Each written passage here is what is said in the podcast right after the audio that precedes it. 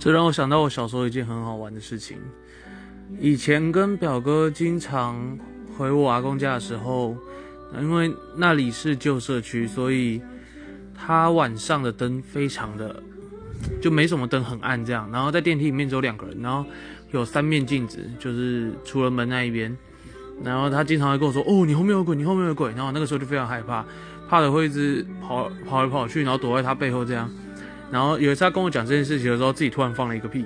然后我跟他说：“你怎么放屁了？”然后他就说：“没有啊，因为鬼害怕放屁，所以我那个时候就非常相信这件事情。我想说，哦，放屁的话，我这样附近就没有鬼了之类的。我那个时候真的是很小很单纯。